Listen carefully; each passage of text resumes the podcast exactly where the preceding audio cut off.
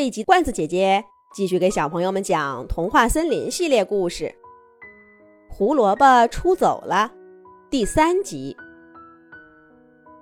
这浣熊客商满心期待的来到了胡萝卜园，可是，一看见胡萝卜，他的脸色就变了。您这些胡萝卜有问题。浣熊客商说道：“狮子兔听了这话，立刻不高兴了。这不可能！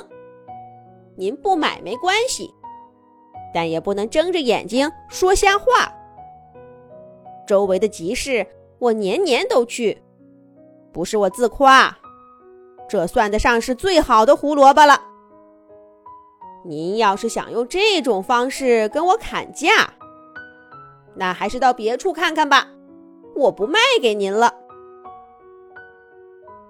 狮子兔一边说，一边就要关上仓库的门儿。浣熊客商赶紧堆着笑拦住了他：“啊，狮子兔，您您别误会，我可没有半点贬损您胡萝卜的意思，就是因为这胡萝卜太好了。”这才看着可疑呢。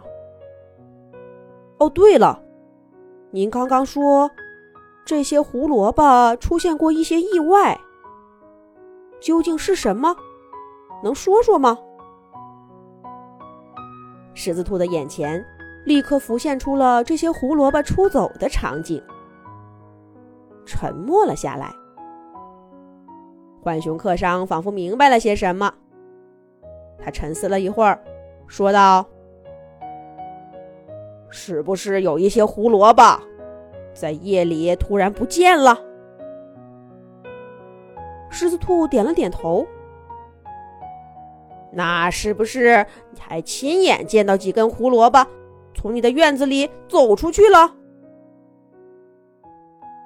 狮子兔又点了点头。那是不是还留下了一排圆溜溜的小脚印儿呢？狮子兔刚想摇头，却想起了小飞鼠在后院的发现，又点了点头。浣熊客商叹了口气，说道：“哎，实在是抱歉呐，狮子兔，你这胡萝卜我不能买了，因为它们是有生命的。”这下子。倒把狮子兔给说乐了。这胡萝卜当然有生命了，要不然又怎么会从种子长成胡萝卜秧，再长出胡萝卜呢？可是浣熊客商摇了摇头说：“我说的不是这些胡萝卜作为一棵植物的生命，我的意思是。”我们眼前这些胡萝卜，脱离掉胡萝卜秧以后，依然是有生命的。他们是胡萝卜小精灵，只不过是碰巧依附在了你的胡萝卜上。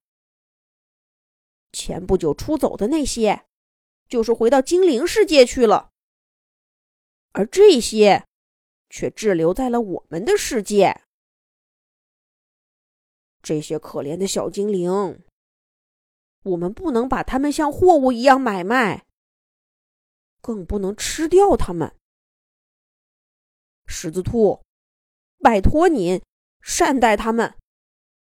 我告辞了。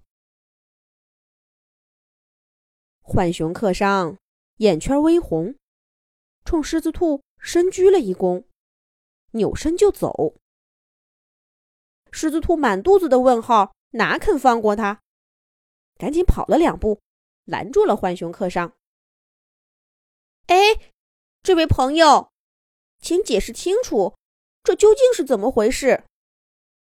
您说我的胡萝卜是小精灵，所以会自己出走。可为什么只有一部分走了？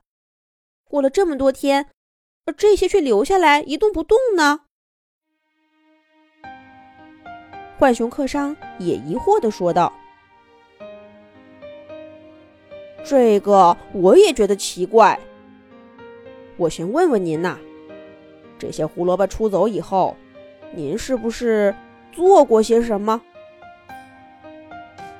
狮子兔把紧锁大门和增加巡逻的情况说了。浣熊客商点了点头，说道：“那这就对了。据我所知啊，嗨，您知道，干我们这行的，别的本事没有，不过是仗着去过的地方多，什么都听说过些。我听说呀，这些精灵在其他世界活动的原则是。”不能影响本地居民的正常生活。你们提高了警惕，他们再走，一定会引起轰动。所以，不过现在说这些也没用了。这些胡萝卜精灵在我们的世界待得太久了，已经失去了灵性。靠他们自己呀！恐怕再也回不去精灵世界了。唉，说到这里，浣熊客商又难过起来。他再一次跟狮子兔告辞，可狮子兔依然不让。如果这些胡萝卜真的是小精灵，那自己岂不是最大的恶人吗？虽然并不知情，但这结果。却完全是自己造成的。现在什么都知道了，更没有道理袖手旁观，得想个办法帮他们回家。狮子兔打定主意，央求浣熊客商去想想办法。浣熊客商显得很为难，但最终他还是答应了狮子兔的请求。可是。他能想到办法吗？咱们下一集讲。